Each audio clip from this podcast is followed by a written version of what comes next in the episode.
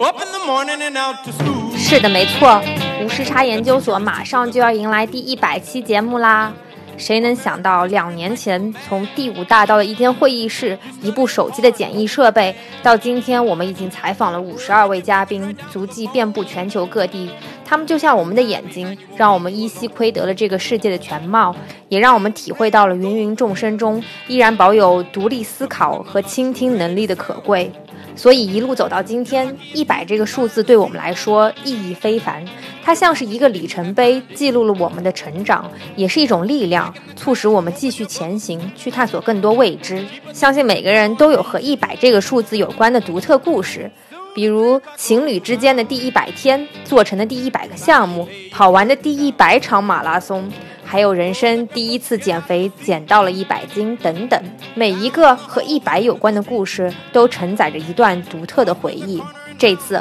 我们想把话筒交给你们，希望能听到你们亲口说出自己有关一百的故事，录下来发送给我们。我们会在无时差研究所第一百期特别节目里为大家统一呈现。音频来稿请发 time travel institution at outlook dot com。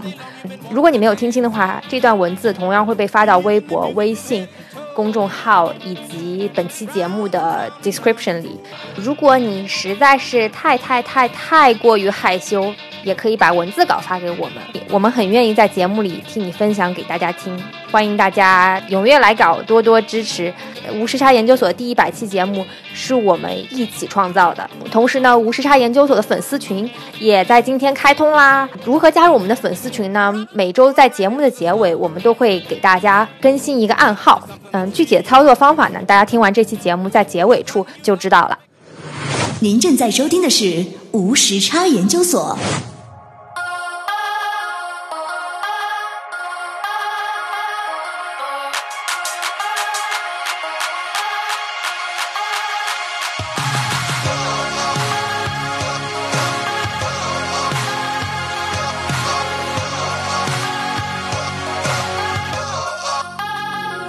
Previously on Time Travel Institution，我们其实需要地标，在纽约，我需要这个帝国大厦，对吧？我需要这个克莱斯勒大厦，嗯克莱斯勒啊对，这这些都是很重要的一个房子。比方说，在巴黎，我需要埃菲尔铁塔，对吧？这些建筑都特别的重要。嗯，啊，但是呢，如果所有的房子都是这样的话，那就是一个问题了，对吧？嗯你如果是呃巴巴黎全是埃菲尔铁塔摆在那儿，然后竞相叫嚣的话，我那我就肯定是一个问题。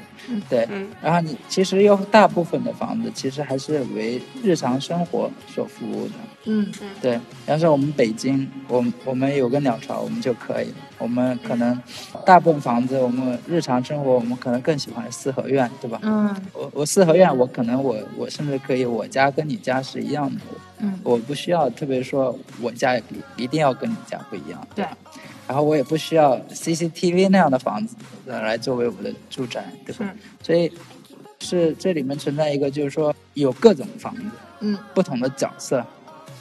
然后你扮演你的，我扮演我的，嗯。但是现在有个问题，就是可能跟前面我们聊的这个问题有关，就是建筑师，当他太想凸显个人的时候，对，他会把自己本身应该成为一个背景一样的房子的时候，他把它给弄成好像试图自己加戏，自己对，对就是自己本身你可能只是一个龙套，对吧？ 然后你非要给自己加个戏，然后变成好像自己是个主角，嗯那我觉得这就是一个问题。我想可能嗯这个是最大的最大的问题，所以有很多时候。城市的很多乱象都是由这些造成的，就是太哦太多的人都想把他自己的东西啊标新立异，对 When it all fucks up, you put your head in my hands. It's a souvenir for when you go. And the misery that you can see has 你发现就是香港那边，就是说，其实对于现代主义建筑的认识还是不是很强烈的， ，OK，所以呢，他们在改造的时候会以传统的对待，就是古典建筑的方式来对待他们。嗯，比方说，古典建筑最重要的，通常有的时候哈，就是一个它的立面，就是我这个外观，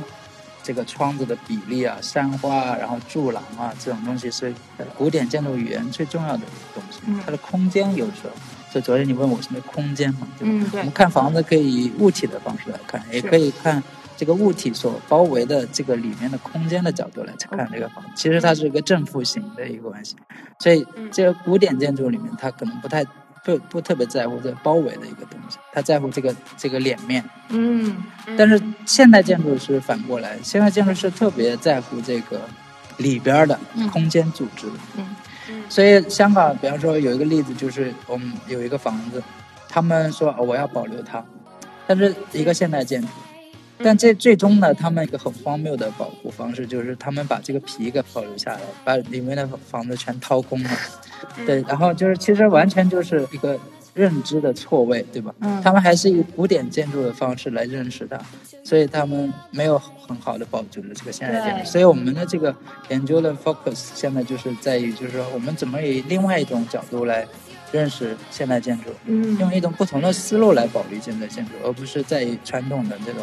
对待古典建筑的一个方式来保育这个现代建筑。所以这个就是我们所最近在做的一个事儿。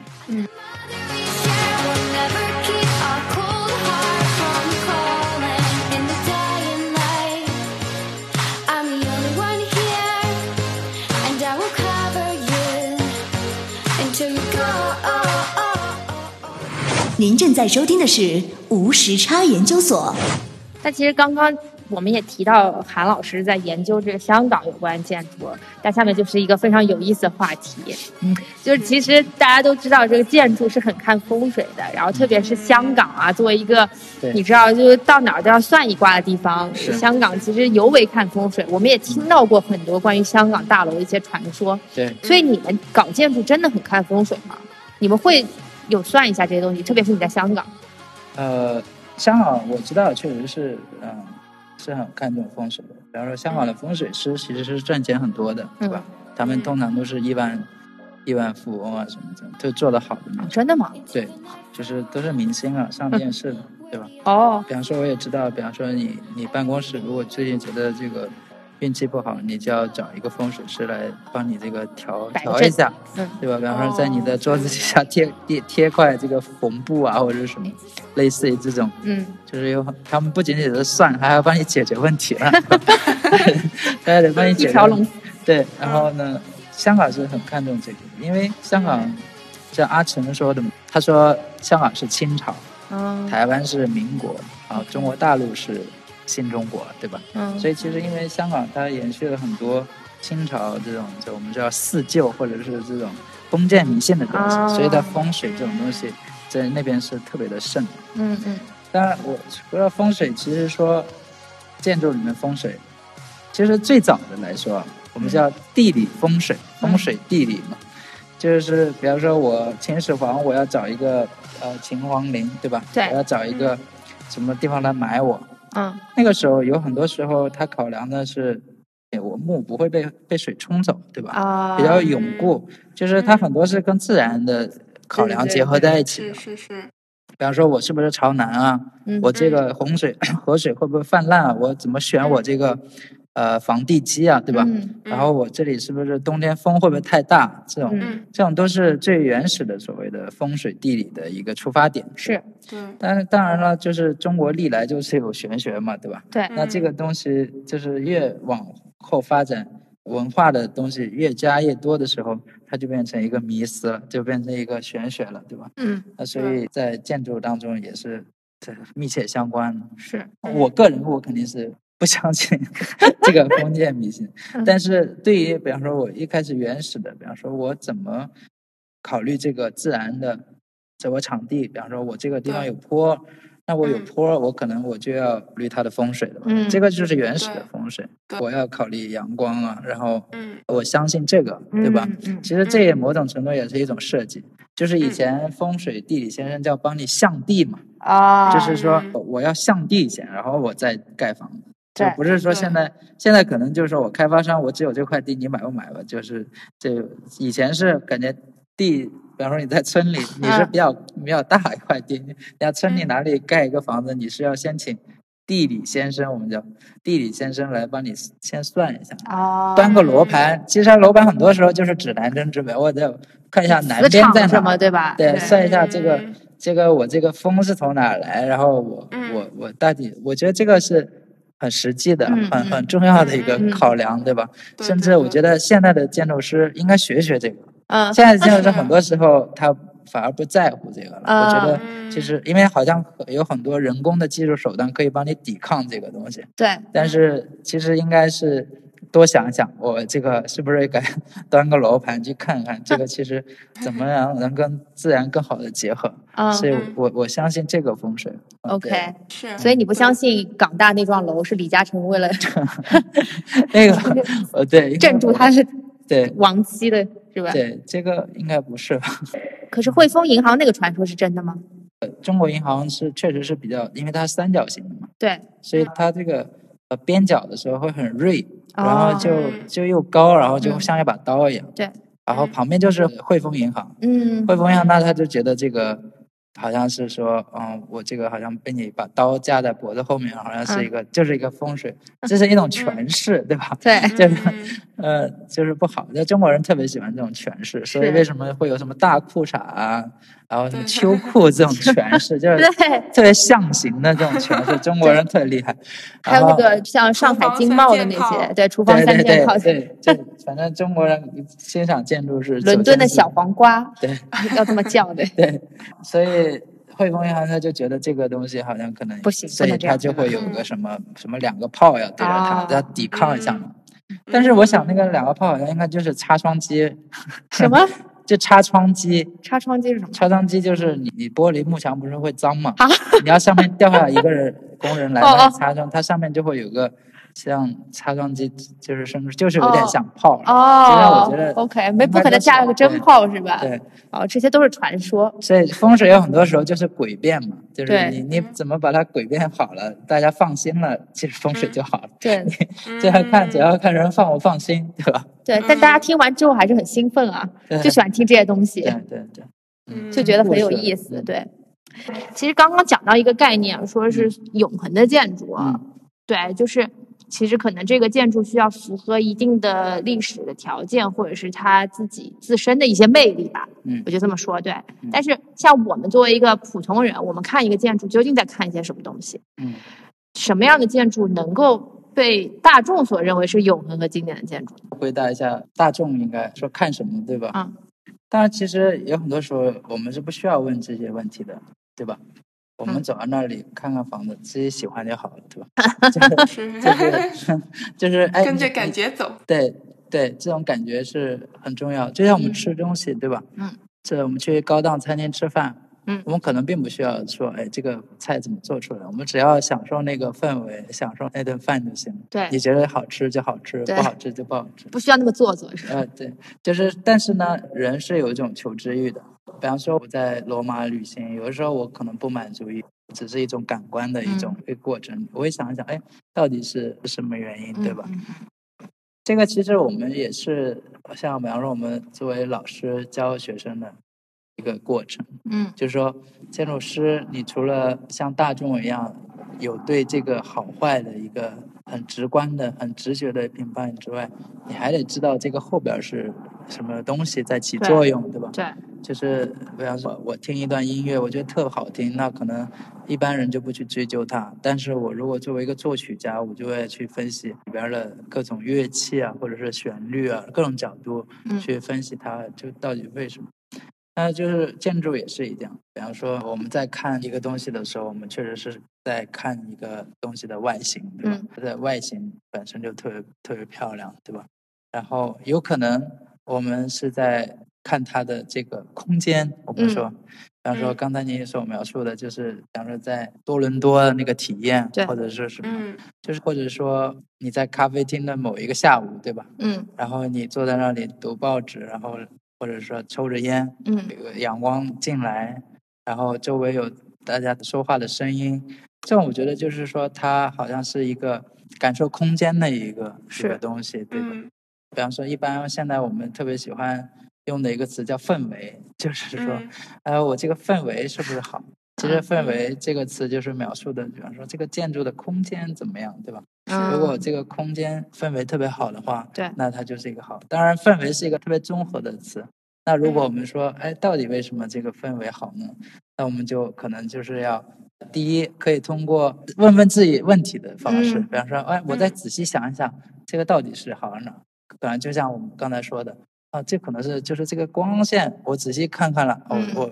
咂巴嘴，然后呢我就觉得，哎，嗯可能这个光线特别好，哎，或者说，哎，这个可能因为这个房子好像特别高，好像比一般的咖啡厅有点高一点。嗯那我们逐渐就建立起一个好像一个角度，然后光线，然后这个空间的一个尺度的一个问题，那就是你会逐渐建立起你一个看房子的一个一个一个角度。对，或者说我去我去罗马，我我突然发现，哎，这个房子可能是因为它这个砖。砌的特有意思，然后我我走到别的一个古罗马的遗址，也发现有砖有同样的原因，所以让我感觉好像这个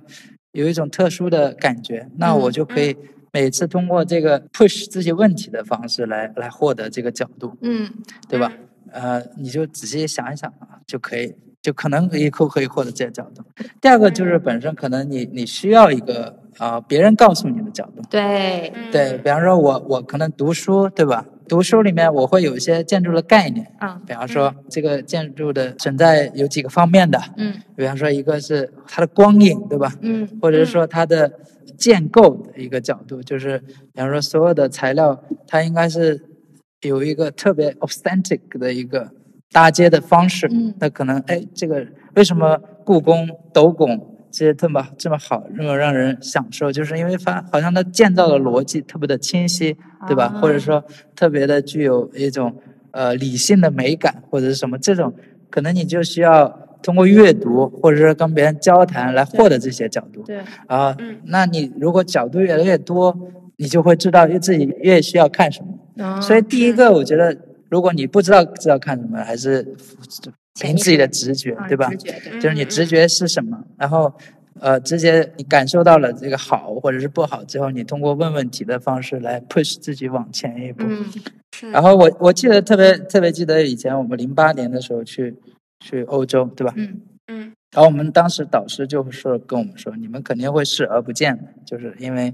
那个时候我们还比较小，嗯就说去欧洲，我当然能感受得到罗马，然后感受得到这个佛罗伦萨或者是巴黎这些这个东西，嗯但是其实我就像普通人一样去去走了一遍，并且这个时间还特别快，对嗯你好像一个你不允许自己有反应或者思考太多的时间，我就觉得好像真的是视而不见，走马观花。嗯对，对但是假如你慢一点，或者是说我当时已经获得的更多的角度，嗯那我可能再去去一趟罗马，比方说我现在再去一趟罗马的话，我肯定就能看到更多的东西。嗯，对，所以这个确实是需要一个角度你才能看得到。就像比方说，我研究一对沙子，我不能说把每一个沙子的这个形都都把它数出来，对吧？对因为你始终你得获得一个角度，你的嗯研究才有意义，要不然你好像就是在纯粹在数沙子，嗯 你不知道你数完这个沙子你能获得什么，对吧？所以我觉得这两点，我觉得是蛮重要的。嗯嗯，就是说自己先看自己喜欢什么，如果对有喜这欢的，很就重要是去嗯研究一下，稍微对查一查。我觉得你嗯说到那个什么视而不见这一点，真的是戳中我心，是因对为其实那个在那个纽约 High Line 那个公嗯园，就是我来来回回可能走了几十次了。边上有一栋楼，每次都会多看两眼。我从来都嗯没有去查过它是什么，但后来就发现它是那个扎哈设计的啊、一栋啊啊 condo。对对，对对我亲眼见证了它从刚对开始的雏形，然后一路到我走的时候，它已经建成了，然后有人对住进去了。是是是，对对但那个还蛮特别的那个建筑，对对对，对非常特别。但我也没有，就是你可能就是差那么一步，你就稍微 Google 一下，你可能就知道啊，这就是扎哈。那你下一次再看到类似的，你可能也你会是不是就觉得说被加持了？这种对建筑对对对，其实他们说那个附庸风雅，啊就是嗯，他们说，因为附庸风雅其实是一个不好的词嘛，对其实附庸风雅未必是一个坏事。啊，对，是就是说你附庸风雅其实是你进入这个门道的一种方式，对就是说你你开始附庸风雅了，但是你你附庸风雅了越来越久呢，你就会越来越懂得，越来越懂得呢，你其实就会你体会的越多，嗯所以嗯，但是假如你对这个东西根本就没有反应，或者是说没有热情去附庸风雅的话，那可能嗯你根本这个领域其实是你是不不或被邀请的，就是这个你是不无法进入这个对领域的，对吧？嗯所以最好的就是你对这个本身有反应，嗯就是你嗯对这个食物吃了，我我明显有反应，我我就是觉得好吃，是这种反应是特别的重要的，就是嗯说，嗯但有的时候呢，就说有可能一开始你直觉的反应不强烈，但是你通过你附庸风雅之后，当然通过你知性的一个探索，你会反过来反哺你的这个直觉，也是有可能的。嗯就是一开始我可能根本就不懂这个 fashion 这个东西，我也不懂这个衣服好坏，对吧？嗯但是假如我我旁边有一个很好的这个 fashion 的一个评论家，郭德纲的老师，然后然后我我逐渐开始了解这个 fashion 之后，呃更懂之后，它有可能会帮助你去嗯对帮助你的感官去体味这个东西，是这是有可能的。是对，就我当时在刚接触建筑的时候，我觉得我嗯一开始就被灌输了一个词汇，叫做建筑的尺度。嗯，所以在我之后往后看建筑的时候，我觉得我还是挺看重所谓的这个尺度的这个概念。嗯，然后我也不停的在提尺度这个概念，虽然我可能 get 到的不是真正的那个嗯意义啊，嗯但但是从我潜意识里，我觉得就是建筑的这个尺度还是挺重要的。这是一个非常基本的一个概念，因为从某种角度来说，建筑就是一个结构嘛，对，但是这个结构跟一般的结构，跟比方说小鸟筑的巢也是一种结构，对吧？嗯然啊后或者是蚂蚁的窝也是一种结构。但是为嗯什么它们不是建筑？就是嗯因为它存在一个人的尺度的一个问题，对就是说嗯这个结构是可以被人的身体所住进去的，对吧？嗯，这个结构，嗯，这个尺度跟人的这个身体的关系就特别的重要。嗯像特别是像为什么我们说这个教堂一般都特别高嘛，对吧？对，嗯他们通常就是因为通过这个尺度来获得一种呃肃穆感神圣的感、嗯神圣的感觉，嗯对吧？是所以这个是人类最最简单的一个 basic 对入门的，对对，比方说我金字塔，我就是做的特别高。嗯对我嗯，我特别古代的房子就特别注重这个崇高这个东西，对对吧？就是我我这个万神庙，罗马的万神庙里嗯面多么的高啊，对吧？嗯就是所以尺度首先是就是一个特别重要的一个词。当然，现在如果回到当代的话，尺度就可能不仅仅是关于崇高的一个问题，嗯，它有可能反而是跟你说一个特别窄或者是特别特别小的一个嗯东西，怎么给你带来感官上的一个特别的东西的一个问题了。这就是当代的关于尺度的嗯探讨了，对吧？嗯，就是尺度嗯它有很多可以把玩的一个地方。嗯那有没有什么就是被建筑学公认的所谓的嗯永恒和经典的建筑呢？那太多了，对吧？嗯比方说，我刚才说雅典的，呃，帕特农神庙，这种啊都是特别的经典，对吧？ ，OK，然后还有万神庙啊，嗯然后罗马的很多很多东西，对吧？嗯还有呃，法国，那你说埃菲尔铁塔也是一个特别公认经典的，对吧？对，它因为嗯是这个工业革命以后的，是用铸铁来建造的这么高的一个金属的塔嘛，所以嗯它嗯它某种程度上，它既是一个地标，也是一个人类科技或者智慧进步的一个标志。这充斥着很多这种呃所谓大家都能所公认的，对吧？对所体会的一个房子。那是现代建筑想要成为永恒，是不是其实越来越难了？对，并且本身哈，特别是到当代，人们就对永恒性这种东西就不太执迷了。嗯嗯，我我说这个建筑的永恒性跟这个呃建筑的设计的永恒之道还不太一样。嗯对，建筑就是追求建筑的永恒性，这个东西已经不再成为一个建筑师的一个，大家都比较务实。不是一个执迷的东西，嗯反而是他们对于这种极脆弱的房子非常感兴趣，啊，对吧？特别是日本人，嗯，就是怎么做到最轻最薄，对吧？对，反而是他们的一个呃乐意探索的一个方向。嗯比方说，哦我不知道你们听过那个伊东丰雄，不知道有可能听说嗯过。嗯就他的学生问他老师，你想要什么样的建筑？然后他们在喝酒，对吧？嗯然后就是那个伊东丰贤就把那个啤酒瓶的那个易拉罐一捏，对吧？嗯他说嗯我想要的建筑就是这个样子的。就当然还感觉很抽象啊，这对个像一个 什么那个 六下一个组 Frank Gehry 六祖禅师 在说这个禅一样。当然，他我觉得传达出一个东西，就是说，可能当代的房子已已经不是说我一定要是啊、呃非常的实的，然后嗯特别的稳固的。嗯他们对于比方说我怎么用极薄的，然后极少的一个材料，好像又能提供这种所谓的人体尺度能够所住进去的一个结构，这个东西就特别有挑战，特别有意思。嗯哦你看日本的很多嗯房子都是极轻极薄，会就不会是嗯隔你音效果不好？不会不会，比方说那个一张桌子，呃，嗯一张铁皮，它可以展开的特别的长，但啊是一点也不哦嗯塌下去。这种，因为最近上海就有一个日本建筑师叫时尚纯也的一个一个展览，哦他就是有一个做这么一件事儿的人，就是他日本人一直在探索，就是对新的就材是料对，嗯就是我觉得这个又回到刚才说日本人特厉害这一点，嗯对吧？对就是日本人一直在一直在做这事儿，嗯对，那算比较先锋的了。这挺先锋的，对。当然，我们说这个先锋可以有各种嘛，对。当然，呃，通常这个对于技术的探索，永远都是一个特别重要的一个方向，嗯，就是用最新的技术来建造。当然，我嗯们还会说，呃，还有其他的领域，比方说社会的使用的领域，比方说我们现在手机，大家都有一个嗯，手机作为一个呃移动的交互平台的时候，它其实对建嗯筑其实是会产生影响的。对，对，比方说嗯我图书馆，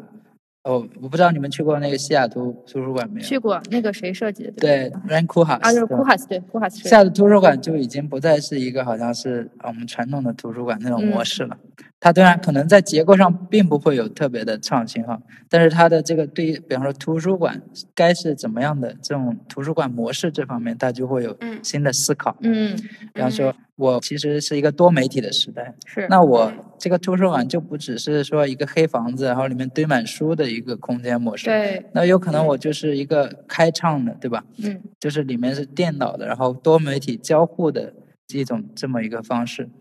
嗯就是这一点，就是它可能就是有别于技术的这种一种先锋的探索。嗯我觉得嗯同样是非常有意思的。他们经常做这样的事儿，比方说还有一个他们做的好像是达拉斯的一个跳舞的一个什么说，就是说我们传统的这个舞台嗯都是被观众所包围的嘛，嗯就是它舞台周围很多设备啊，然后什么通常都是黑的，对，对吧？它嗯周围是看不出去的。但他他在里面所思考的一个问题就是说，哎，我现在的舞台是不是还得是这样？比方说，我舞台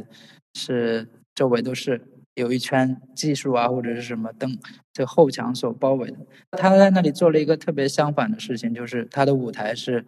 只有一层玻璃所包起来的，对吧？甚至可以完全、那个哦层玻璃可以向公园打开，就是说他嗯重新定义了这种舞台的一个模式。嗯就是我觉得这种探索，同样这种思考，同样让人非常的兴奋。我就特别喜嗯欢他们所做的房子，因为他们 OK 嗯房子里面经常会有这种类似的思考，就是嗯啊，我这个房子啊，原来还可以这样的，对吧？对，就是就观念上的对于这种呃，比方说图书馆啊这种概念啊，然后嗯呃原有的演既绎定场对地这种既有的概念的这种嗯完的一个颠覆，我觉得这嗯个都是特别有意思的一个先锋的探索。实践嗯对，嗯嗯，是。纽约最近就也有一个建筑，感觉也是这种风格，就是在那个 Hudson Yard 那个哈德逊广嗯场吧，然后它有一个叫做 The Shed 文化啊中心，然后它是一个五四层还是六层的那种嗯集合展览，还有可以开演唱会，嗯每一层都有不一样的功能吧，所以它其实是个挺高的一个，因为你知道那种演唱会它层高会很高嘛，但是对它这个 shed 呢，其实就是个棚嘛，它整嗯个楼的这个棚呢、是可以这样挪开的，就是说嗯如果在需要的时候，它可以把整个房子打开，延对展它的哦空间，对觉我就觉得非常酷。然后它那个高科技的地方在于，你想象一下，打开一个这么重的东西，好像需要很多电或者或者马力吧，但嗯它需要的只是就是他说是类比一辆普锐斯的马力就可以把它打开，从你描述的感觉来说，就是它不嗯仅仅是一个，就是空间模式上的一个，或者是功能使用模式上的一个全新的东西。其实它，嗯它经常也就是跟技术啊这种结合在一起的。嗯所以对通常都是会，你一旦某一个方面是新的，总是会有其他的也是要新的来跟你进行配合。对，就感觉科技就是能够 enable 它不一样的探索吧。对空间的对概念，可能大家也会有不一样的看法。就以前可是能就觉得说我就是这么一个固定空间，就没有办法对想象说，在我需要的时候，我可以延展我的空间，我不对会被限制。对嗯是对，这都是模式上的人们对这个传统的建筑空间模式上的一种认知的一个改变。我觉得这种都那很特别酷有哎意思对就是会让你产生很大的冲击感。对对对是，所以其实呃，看建筑有可以有很多的维度的，对，嗯，就是你去意大利跟比方说你在纽约那种房子是肯定是完全不一样的，对吧？嗯是，但刚刚讲到说这个大师带小朋友啊，嗯，我就想问说，就比方说你现在也开始带学生，嗯你潜意识里有很想把你的一些建筑理念和建筑观点传播给你的学生吗？就像当初，我嗯觉得你应该也受到了很多你老师的影对响，对，但因为这这个个是一个一代代传承的这个过程嘛。那这个肯定都是不仅是潜意识，都要会有有意识的去去去跟他们说的，对吧？对，因为教育有的时候当老师最基本的当老师就是说我其实不产生知识，我只是知识的搬运工具，我可能只是说农夫山 泉，对，因为因为我我知道的比你多，对，那我可能我帮你建立起这个学科的这个概念嗯我帮你组织这个学科的知识，帮你建立起这个学科里面各种知识之间的关联，对然后我把知识啊、传授给你，让你提高这个学习的概效率。我嗯不用特别的说，呃，你让你去自己重新摸索一遍，对是吧？我可以嗯适当的帮你去，嗯，提高你学习的效率。我觉得对这是这是老师的一个一个角色，对嗯吧？嗯。另外的就是，其实说学老师其实本身他是要产生知识的，吧？所以为什么要呃老师要有有研究呢？就是嗯因为研究是产生新啊的知识的。那呃高级的一点的老师应该是要把自己研究得来的知识能够传给别人的，对对吧？是，那这样的老师肯定会比只是搬运工的老师更加的好， 嗯，因为搬运工的老师当然也分好坏，比方说你搬运你搬运的好，你搬运的不好也会有差别。但是如果假如你本身你不仅是搬运工，你还是知识的创造者的话，嗯，那你你你肯定会更加的厉害。对，当然，我们在把知识传授给学生的时候，通常还是不会说啊，你得信我，对吧？你还是啊会说啊，你你我反正我跟你讨论嘛，那嗯你你可以批判我是嗯可以的，对，是，哎，但是之前咱们看密斯那建筑的时候，你跟我说，你说嗯这是他学生设计的，对但其实就跟老师设计的一毛一样，对如出一辙。你对觉得我我我当时觉得这也太无聊了吧？对那老师能教给你什么？对就是这些东西。对。你怎么看这件事情呢？那个时候，因为他们存在一个叫密斯学派嘛，对啊吧？密斯嗯它叫嗯 Mission School，嗯，就是它是有个密斯学派的，所以嗯它其实密斯他教学生呢，他的模式就是师傅带徒弟教育术。对，嗯他就是他本身他他就是一个石匠，他他本身啊不是受建筑教育出身的，啊，所以他接受的教育其实就是一种师徒制。对，所以他在嗯教学生的时候，也不是说我知道现代教育的这个教学法子，他也不 他也不知道哦的，他就是，嗯比方说我怎么做，你就跟着我做，就是啊，我怎么做，你就手怎么把做手的那对，种手把手嗯嗯那种，模仿，所以很很自然，他的学学生做出来的东西就基本上就跟他一样，对，对感觉整个芝加哥全是那个黑的钢筋结构加玻璃的建筑，对对，嗯所以密斯学派的东西一眼就能望出啊看出来，嗯但是呢，反过来我又说，我又觉得这个不是一个问题，啊，啊怎么说比方说，假如它这个黑色的楼挺好看，我为什么不能多做一个呢？ 啊？对，我在这边做一个，那但是边做学一生个到底能学到什么东西呢？可呃这个东西可复制性很强，对不对？对，那学生他老师是英雄，他不是英雄。哦，对你不可能说，呃，英雄又出一个英雄，你就乖乖的做一个 不是英雄就完了。 错了，对啊，你把老师的东西好好的小跟班儿对 传承下传去，承下去，对嗯吧对对，总有一天会遇到一个像老师一样英雄的人物，再把老师的东西再再发扬光对大，再弄一下，对吧？是是。对嗯是。哎，其实说了这么多，然后包括各个建筑，我们也都提了很多。嗯然后，要不然我们聊聊聊几个建筑师具体的，就是请韩教授批判几个建筑师吧。 就是这你个最你最看不惯的是谁？啊，不， 出来 出来混是要 出来混，要在江湖 这个江湖流着，就是、对，就是私下里说归你嗯那这个。那我作为一个门外汉十，七万还听是要众的留一点，没有没有没有 事情。哎对十七万听众的一个人，说不定有几个哎，大师在这里听着。 真的吗？对哦我可以先说我喜然欢后的， 你你先说你喜欢的，对，哎我还真喜欢，就是说我们东南系的，对吧？哦，对，比方说呃，王我朔刚才王朔、啊张雷，张然雷后、啊呃张永和，哦，他们已经怎么说呢？就像我说的，他们从九十年代末是二十一世纪初、嗯嗯这种时候，就是作为独立的建筑师最早存在的一批形象，对吧？嗯，对，嗯所以照理说，后面已经出来好几波，就是更年轻一代的了。嗯但是我还是对他们的工作还是非常的喜欢， OK，就是我也不知道为什么，我甚至觉得好像现在新出的一代并没有说比他们做的更好。嗯嗯，特别是我最近就是看听了一个张友和，可能好像在深圳的一个什么讲座吧，嗯他当时他就是带动了中国的一个独立思考的，就是一个这么一个 OK 人就是说建筑师应该好像一个独立的，并且是有自己思考的，嗯，是一个艺术的一个东西。但现在发现他最近他所说的，还是让人觉得他所说的他所关心的事情都仍然很有意思。嗯并且就是说，会比年轻一代的东建筑师所所想的、所思考的东西更有意思。对，所以呃，我也不知道为什么，他虽然他已经是比较长的一不辈再了，年对吧？轻，对，对嗯，呃，还有就是，比方说张雷，他、嗯他做的房子，他做的房子，我我总是很喜欢他做的房子，就是他也有一点就是那种，不是说有特别强烈的，呃，就是外形特征啊，或者是嗯你好像一眼就能知道这个是张雷设计的房子的一个这么一个建筑师，嗯但是 他所做的东西依然感觉每一个都不会特别的不好，对，就是每一次出来都感觉还都挺好的。嗯虽然他可能未必是一个什么先锋那个的。嗯，啊，另外就是王树，呃，啊王朔不用说了，对，他是一个得主嘛，对吧？对当然，他有很多我我我感觉可能是持保留意见的地方， 但是你会发现他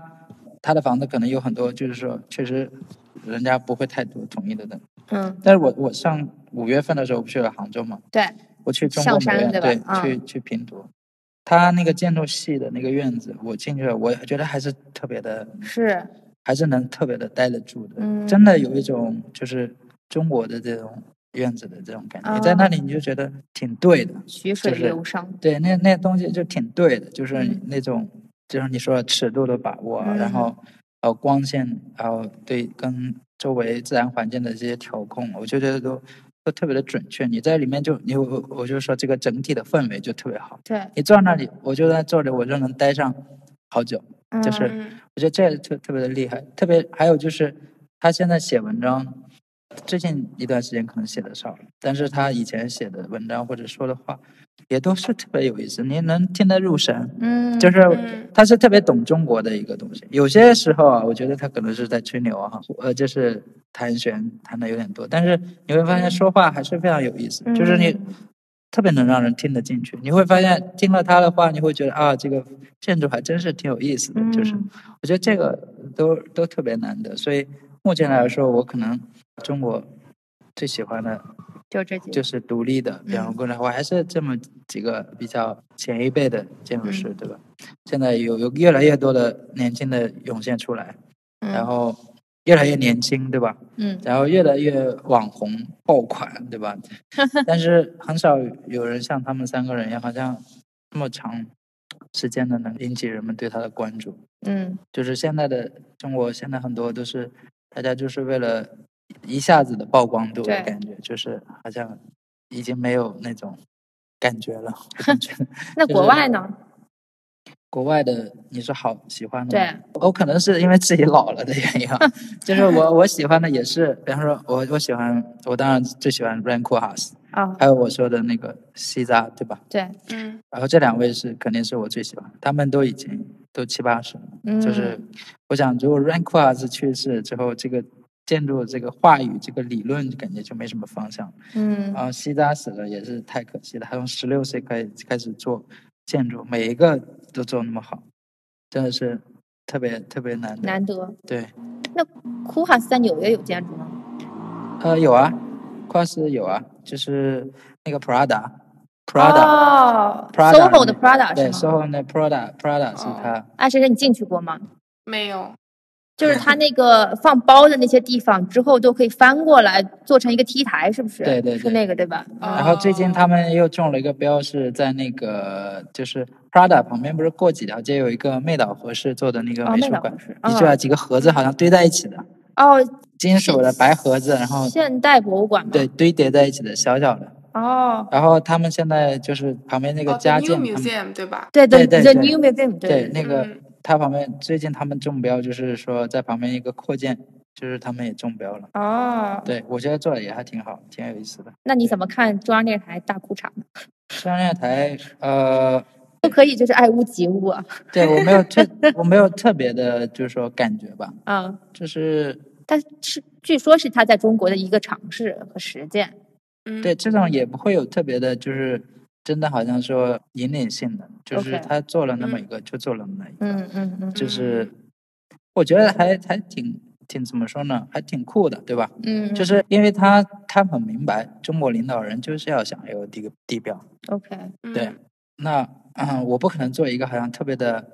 modest，就是特别的一般的中庸的，对中庸的，然后嗯就是他知道你就是要一个地标，就嗯是要响亮。嗯，，那他采取的方式，他没有说啊、弄一个 什么这个灯笼啊，或者是这么意思灯笼。 就是或者是中国中国尊尊呐、这 种 Oh my 哎呦 god！这种这种意象，嗯它是采取的一种另外一种呃概念，它形式上又很强，对吧？，对，是一是个，然后很很很很震撼，因为它有很大的悬挑嘛，嗯然后对这么一个，但是呃，就是说它也有一个噱头，就是说我我我摩天楼本来是往上涨的，对吧？嗯嗯但是它现在好像我摩天楼是一个可以成为一个环的，嗯，就是对说对莫莫比斯，对，就是嗯，呃，不是一个一一味往上走，对，可以回到起点，对，是那么一个，我觉得挺还挺酷的吧，我觉得。呃对，那个样子，我觉得，比方说，挺，你如果当做一个雕塑的角度来看，这种雕塑让我会觉得更加的符合当代的雕塑的概念，嗯呃，嗯而不是像中国 尊或者是这么一种东西，我觉得还挺酷的，对，嗯是对，对对，啊当然很多人会说它好像这个造价很高啊，对吧？啊，或者说裤衩啊，或者怎还么，是当有然有安利对暗示，对，对，当然嗯这个无所谓啊，嗯对，这个大家怎么诠释怎么诠释。对。对嗯那你怎么看鸟巢的设计师呢？鸟巢鸟巢的是那个赫赫佐格赫佐格和梅德德隆，对吧？对，呃，德慕容。然哦后德德慕容他德在慕容纽约也有一个嘛，上啊次我们是什看么就是那个那个公寓也是在 SOHO 吧，啊，就是那个高的那个，就是几层，然后对错位一点，几层又错位一点，对对一个对特别高的一个啊公寓，那个对叫林肯哦那个很110地标的是叫一百一十一嗯号还对是什么？，那个反正有钱很有钱的人才住得了，对我对现在对记忆力也高不太端公寓。好那个很贵，对，那个公寓哦是他设计的，对，然后那个是一个很好的呃瑞士的事务所，对吧？啊然后他们、嗯他们他们他们的公司跟 Rankwas 有点像，但是嗯他们早年做一些小的项目也也非常的有意思，嗯就是特别好的一个就特别。当然，他们现在后来项目越做越大，有点好像越来越商业的这种感觉，但是对还是很棒的。他们嗯，我我听说是他们就是不是说做 stadium 做的比较多啊？因为那对个安联联也是是他们设计的，做对安联感嗯呃更好了，对吧？对因为它对，很轻，是的，就是感觉很科技，对很轻，嗯然后比我觉得从技术上肯定比鸟巢更那个。当然了，比方说他在设计鸟巢，我听说就是因为中国那艺术家艾薇薇也加入了，他啊，们是很好的朋友。是就是说中国就是喜欢有个意向嘛，对吧？对对嗯对对对，听说任务书上就又有一个词，就是说，假如比方说鸟巢啊什么，就是有这种意思。然后他们哦外围就说，哎，我们就真的做一个鸟巢吧。哦，啊， 对，然后就是最初的 idea 是这样来的。对吧嗯当然，这个怎么做这个鸟巢，你会发现它效果图跟最后还不太一样，嗯想象的是会比较轻盈的，就对是嗯，但实际上你需要更多的这个支撑和钢钢结结构，嗯所以后面看起来会比效果图看起来笨重。啊，对，但是我觉得没有特别成功吧，就是，但是听说也是对中国的建筑业是帮助很大的。为什么？啊因为它有很多新的技术，比方说非标准的设计啊，就是经过你这么一次大工程的，好像有点实验一样，对，因为很多事情就会弄了。嗯，你说施工能力对吗？工程上面的，哦哦然那后各确种实法对规啊，这种都是有很大的对的帮助的。因为国外的事务所到中国做实践，它得有一个叫 Local Design Institute，就是来来协助的。对，嗯嗯，因为有有很多要协调的嘛，嗯本地法规啊什么。当时就是中国部院是跟他们一起合作。啊，当时我我在那个李新刚那里李实新习，刚他对他就是李新刚就是负责跟他们协调这个中国的总监督师，啊，所以嗯当时我我稍微有一点知道这个东西。嗯，那最近是不是有一个建筑师还挺火的，就是那个 Barack， B I G 对吧？对就是 BIG 它跟那个他就设计的那个 Hudson River 旁边那个三角形的那个大楼，嗯，艾水水你应该有印象，哦，via via 是那个 apartment right？对对对对那个，公寓烂尾楼对那个烂尾楼，对，就是那 个有一个院子的角特别高的那个，就是远远看起来像一个三角形一样，嗯，就立对马对上。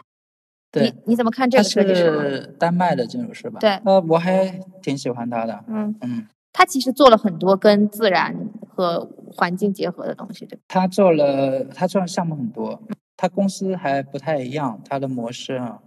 嗯他是一个主建筑师，然后呢，下面有很多配合他的，就是他的公司好像开了现代的这种企业的嗯管理模式。嗯就通常我们以前建筑师的公司哈，嗯就是会觉得好像没什么管理的，反正对就是靠一个，全靠一个建筑师牛不牛，嗯然后如果 足够牛，我这个事务所就下去，就升就说的。嗯但他那个公司好像还特别比的较商业化科学啊，比方说我我做嗯 business 的，然后或者是做各啊种，就配合特别好，然后，marketing 的，对，然后让这个比亚就是嗯特别能够专注于他所做的事儿，啊，然后下面团队就是做的特别好。然后这个人，我觉得就是说怎么说呢，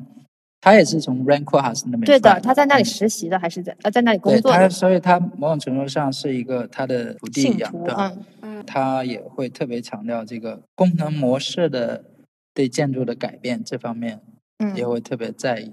然后他也会比较会在意这个形态，然后跟城市的这种关系，对，然后嗯非常 straightforward 的一种应对。你会发现他在设计过程，他们画的那个图解特别有意思，感觉好像他每一个步骤都是可以画出一个图解来的。比方说，为什么哦我那个楼是这样的？就是你嗯刚才所说的那个楼，因为传统的院子是，比方说我是中间一个庭园，对吧？嗯四周围都是兜一个回字形。嗯嗯那他会发现那个角呢，其实照不到太阳，呃是吧，第一照不到太阳嗯，并且是呢，呃那边就是看不到风景，对吧？嗯那他对对就对好像很简单的，非常 straightforward，从那个把那个脚拎起来一样，是哦，然后就对，产生了这么一个一个形态。然后，当然，它这种操作也是得益于，就是说，现在我刚我们刚刚说的参数化的对，这个发展发展，嗯，就是让他想这么做的时候，很容易通过电脑，就是很难很容易把它配合得上。嗯所以你会发现，它有很多这种非常 straightforward 的、直接的这种应对，然后又好像挺挺理性的，嗯，然后出来又好像挺让人兴奋的一种结果的。然后对，哦，我也挺喜欢他的，他的房子不会有什么诗意啊，或者是不会，但是你会发现像一个摇滚一样，非常的嗯 rock and roll，、嗯就是他对们的他们的房子有这种这种感觉。你会是像他的 presentation，就是他的演示也会有这种感觉。还有一个让我特别印象深刻的，他们在应该就是在丹麦还是丹挪麦的威就在一个对坡上建的一个，对对，他们哦做了一个废物处理厂吧，应该是对对对对，嗯对，然后那废物处理厂、垃圾处理厂一样，它就是。哦啊那就是你的方向啊，对，然后他就做了一个坡，你知嗯道，就是因为说他们丹麦那边没有雪山，哦，对，他就说，哎，你看阿尔卑斯山他们都在滑雪， 然后他就说他那个房子可以是不是做这个人工的这个滑雪的坡出来？然后哦，滑滑，这也是一个有意思的地方。然后另外一个就是说，因为污水这个废物处理不是会从有个烟囱嘛，对，哦嗯烟囱它会出烟嘛，对吧？然后嗯你总是会出现一个烟嘛，然后你会让人感觉很很沮丧，嗯感觉像这个知道它是废气，然后或者是排放一个出来嗯很工业的一个意象，会让人挺沮丧的，对吧？对，就感觉好像这种工业意象让人不舒服。嗯然后，但是它呢，就是特别设计的那个烟囱，嗯，就是说它后面它的烟出来呢，就是 出来的不是一个我们看到的烟，就是出来是一个烟球的，就是我们抽烟或者你你打烟、哦打烟圈，哦你知道吧？哦，就是它那个从砰比较出来， 可爱对，过一阵子它会出来一个烟球出来，就是、 对，是特别童话的一个、哦丹麦童话的一个哦意象。然后那个东西我特别喜欢，对我还一度感觉还有点挺激动的，就是就是眼眶有点啊，是不嗯湿润是是不吧是？是不是？好像还呃就是一个特别好像直接，但是好哇、那种你想那那种 landscape 这么大的一个房子，对然后嗯，就是这么大的一个烟球，突然在这么一个垃圾的一个这个建筑里边打出一个这么浪漫，你说多么酷啊，对吧？哎对是这么摇滚，对，就是我 还挺挺喜欢他们那个房这子，还蛮可爱的，是，对它，是有这样，嗯，对，你们有有机哦会嗯有机会看可一以下。去去了解一下这个房子，最近不是纽约有一个新地标嘛，啊就是 The Vessel 啊，对，就是大家都要去打卡。然后其实几年前就是刚刚敲定他要设计这个，这个设计师是什么？英国托马斯对对对赫斯维克。对，然后几年前定了他要来做这个的时候，就纽约人民已经很激动了，嗯然后还就有很多大片报道介绍他嘛。然后嗯今年三月份刚刚开的时候，就大家都去打卡。其实他对也算蛮有名的吧，就是那个中国是，当年开世博的时候，那个英国馆就是他设计的。对对对对，对然后那个也那个也很特别，然后还有对比较经典的就是那个什么呃，二零一二年夏季奥运会的圣火，啊，还对有伦敦的双层巴士，还有对那个新加坡南洋理工学院的那个学习中心叫什么 The 哦 Hive，、对我感觉他其实作品还蛮多的，然后也嗯对挺有意思。对，它最近挺火的，就是上海现在应该是在浦西这边吧，嗯就是有一个哦，那个会是鱼鳞一样的，是不是？对对那个一个我一就个一看过个商场吧？啊，对，是个商场，是个美食广场，对对对对。哦，那也是他他设计的是吧？是他做的。哦，对，就是风一吹动，然后就会动的。对对对哦，那个很有个性，对。对，它它也是一个比较特别的一个建筑师吧，嗯就是它比较新艺锐术嗯的是吧嗯比较艺术化一点，对就是它它的 approach 都是对感觉好哦像跟一般的还不太一样。 OK，感觉他对在以做雕塑的那种感觉在做对建筑，他好像他好像本身就以不是一个传统的这种建筑师的一个背景出来的，所以嗯对说他的房子会有一个很嗯特别的一个套路，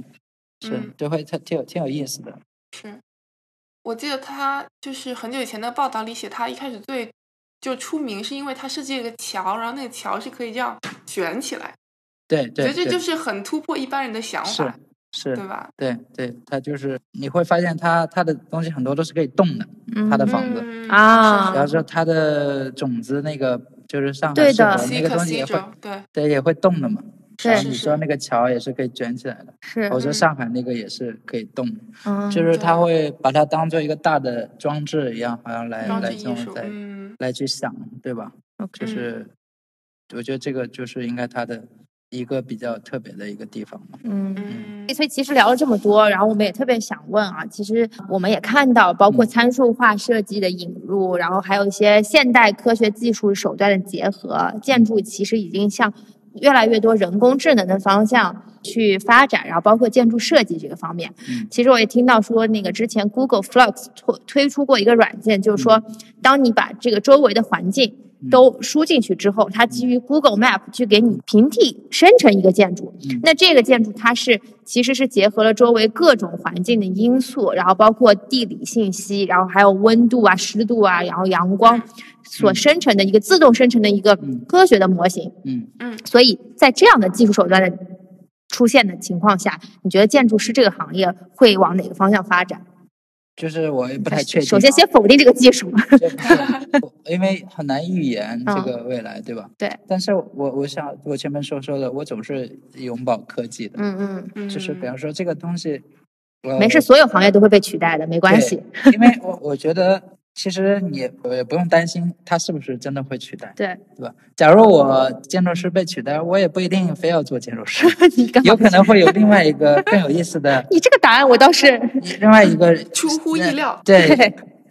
有意思的这个职业在等待我们嘛，对吧？嗯就不是对说我一定我是建筑师，我就要坚守我这个是行是业，我是就不能让对嗯你人来对侵侵入我。其实不存在这么一件事儿，是你这个世界总是有你觉得有意思的事会等着你去做嘛。嗯对，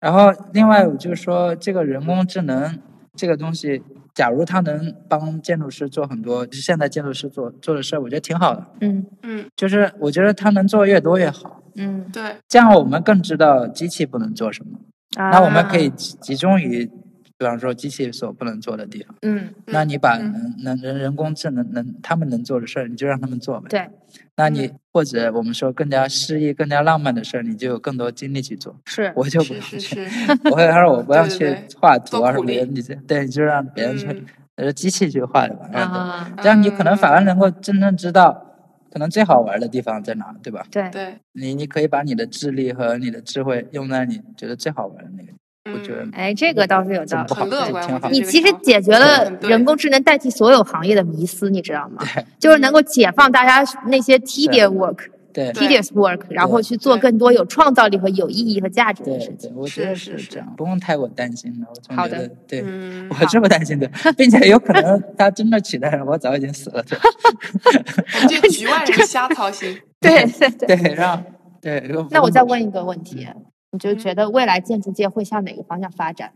还是没有流派的发展？呃不叫流派了，还是没有方向的发展？就你你有过这种设百想？花没齐有放，对没有特别去想象，嗯没有特别去想象。对，我觉得，就是我我好像也不是那种往前看特别远，有些人是往后看，有些人嗯是往前看，嗯我好像还是比较就是往现在看的。嗯，嗯就是活在没有当嗯想下太多，对，这么我是一活个在当特下别特别日常 的，就是特别嗯喜欢日常建筑的一个哦人。啊，对，当然我会很欣赏，就是先呃锋的先锋的，对吧？嗯就是是我也很喜欢古代以前的房子，你作为体验的角嗯度，对。嗯但是嗯我我好像不认为我我能走那个方向，啊对 嗯对，OK，是，所以我没特别去想。但是我总觉得这个东西不是说现在已经不是说建筑师能想象一个乌托邦，然后大家帮你去实现的时候。二十世纪初很多英雄主义时代，很多是我我自己想象啊、我我有个乌托邦，感觉好像未来主义或者是嗯什么，就是感觉是这个东西我已经想好了，嗯然后现在已经越来越不是这样，就感觉你能所做的事情就是去发现这个社社会上有什么新的东西，然后你再去应对它。嗯反而我觉得是一个比较，对，像事实证明，其实当时很多英雄主义、未来主义的东西也，其实也是也是当时的他们的一个浪漫的幻想而已，从来就没有实现过。对，嗯哦对是一个特殊时间的一种文化产物。对他们从来也没有真正的就是实现过他们的乌托邦。对，嗯，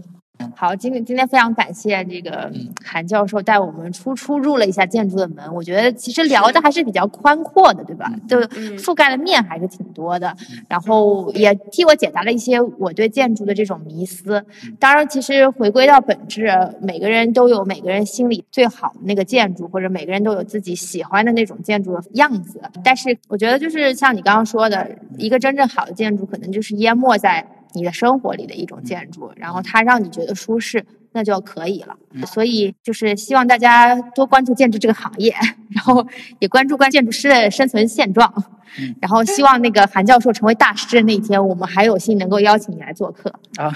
是是是，是会有那么一天吗？会有那么一天的，当然会有那么一天的，嗯对，好的，对，因为这个学校里面首要任务还是研究跟啊教书，对吧啊？对，教师因育为人不知不觉你就走到一条路上来了。是嗯呃，当然我最喜欢做的还是做建筑师了，对，呃并且我现在发现，就是说我能所做的建筑师也不太可能是那种特别大的公司，嗯以后可能就是比较有大机会，就是说还是以个